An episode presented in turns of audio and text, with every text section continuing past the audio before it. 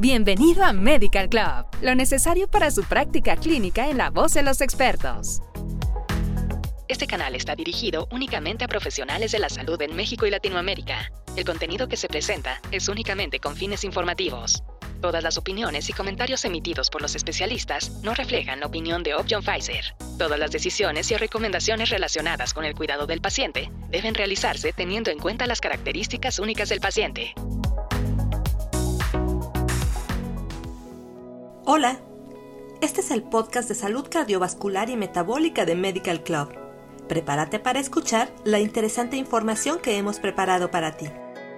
La hipertensión junto con la prehipertensión y otras presiones arteriales peligrosamente altas, son responsables de 8.5 millones de muertes por accidentes cerebrovascular, cardiopatía isquémica, enfermedades vasculares y enfermedades renales en todo el mundo. La hipertensión arterial se puede detectar tanto en la comunidad como en los centros de atención primaria. Diversos modelos han señalado que los servicios médicos preventivos podrían evitar el mayor número de muertes, pues estos son capaces de provocar una reducción de las enfermedades cardiovasculares mediante el tratamiento de la hipertensión y la hiperlipidemia. Estos servicios preventivos abordan factores de riesgo comunes y son relativamente efectivos para reducir tanto la mortalidad por causas específicas como la mortalidad por todas las causas entre pacientes con riesgo. Además, su utilización actual está muy por debajo de los niveles alcanzables.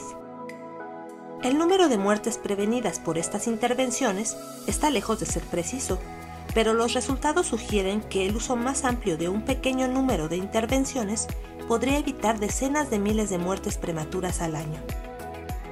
Además, el beneficio de la población también depende de la prevalencia de los factores de riesgo, el grado en que están recibiendo la intervención y el aumento potencial en la proporción de la población que podría recibir la intervención. Mejorar la cobertura efectiva del tratamiento para pacientes con hipertensión es un objetivo de muchas iniciativas y programas globales, regionales y nacionales. ¿Sabías que? Un estudio realizado por la Organización Mundial de la Salud y The Lancet utilizó datos de más de 1.200 estudios en 184 países, representando al 99% de la población mundial, para determinar que la tasa de tratamiento de hipertensión era del 47% en mujeres y del 38% en hombres. Menos de la mitad de los pacientes tratados habían logrado el control de la hipertensión, lo que llevó a tasas de control global del 23% para las mujeres y del 18% para los hombres con hipertensión. La expansión de la detección de la hipertensión se ha visto favorecida por un contacto más generalizado y regular con los servicios de salud lo que resulta en una medición más frecuente de la presión arterial. Para promover un mayor uso de la atención médica, se requiere de un seguro médico universal y la expansión de la atención primaria, particularmente en lugares con bajas tasas de diagnóstico, donde es necesario mejorar la atención. Sin embargo, esto debe ir acompañado de pautas, capacitación y suficiente disponibilidad de monitores de presión arterial en las instalaciones de salud, así como de controles de salud regulares y programas de detección que faciliten una medición más frecuente. A pesar de las recientes mejoras en la atención a la hipertensión, el acceso insuficiente a los medicamentos contribuye a las bajas tasas de tratamiento en algunos países de bajos ingresos. Por otro lado, debemos tomar en cuenta que la adherencia constante es la clave para el control sostenido de la presión arterial, que a su vez influye en los resultados clínicos. La adherencia a la farmacoterapia para la hipertensión, un año después del inicio, se informa generalmente en menos del 50% de los pacientes. La proporción de personas controladas con tratamiento, que históricamente oscila entre el 20 y el 50%, refleja tanto la eficacia de la farmacoterapia prescrita como la adherencia al tratamiento. En 2003, la Organización Mundial de la Salud señaló que la capacidad de los pacientes para seguir los tratamientos con frecuencia se ve comprometida por más de una barrera. Las intervenciones para promover la adherencia requieren varios componentes para abordar estas barreras, y los profesionales de la salud deben seguir un proceso sistemático para evaluar todas las posibles barreras. En 2012 se publicó una nueva taxonomía, diferenciando procesos como la adherencia a los medicamentos y la gestión de la adherencia.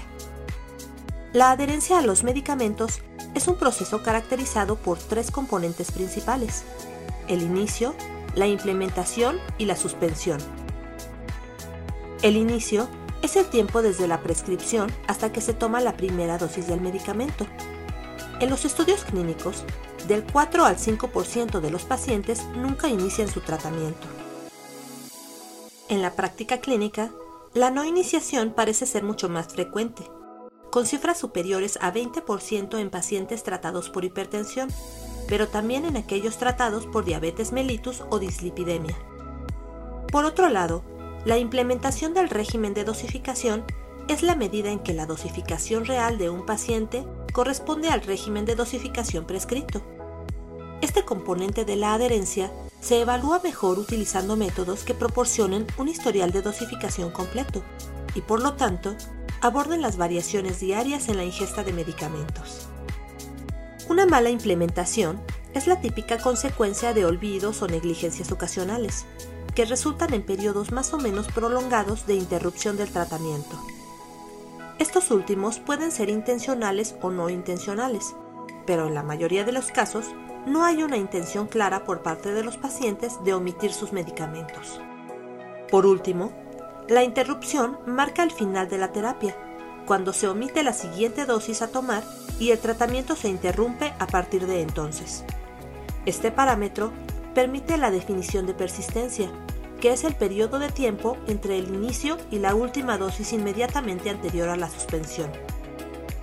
La falta de persistencia es una de las causas más comunes de mala adherencia en la hipertensión, pues el 50% de los pacientes interrumpen su tratamiento al cabo de un año. Esta situación es particularmente prevalente entre los pacientes hipertensos tratados recientemente, y el riesgo de interrupción parece ser mayor entre los pacientes menores de 40 años. La adherencia subóptima también se asocia con múltiples eventos cardiovasculares adversos, incluidos los síndromes coronarios agudos, el accidente cerebrovascular, el ataque isquémico transitorio y la insuficiencia cardíaca crónica, así como la mortalidad. Si bien una gran proporción de pacientes con hipertensión no se trata, la adherencia subóptima entre los adultos tratados también es un factor importante al cual se debe prestar atención, pues el tratamiento y control de la hipertensión previene la muerte cardiovascular. Aquí concluimos este capítulo de salud cardiovascular y metabólica en Medical Club. Suscríbete a nuestro canal para escuchar el siguiente. Hasta la próxima. Esto fue Medical Club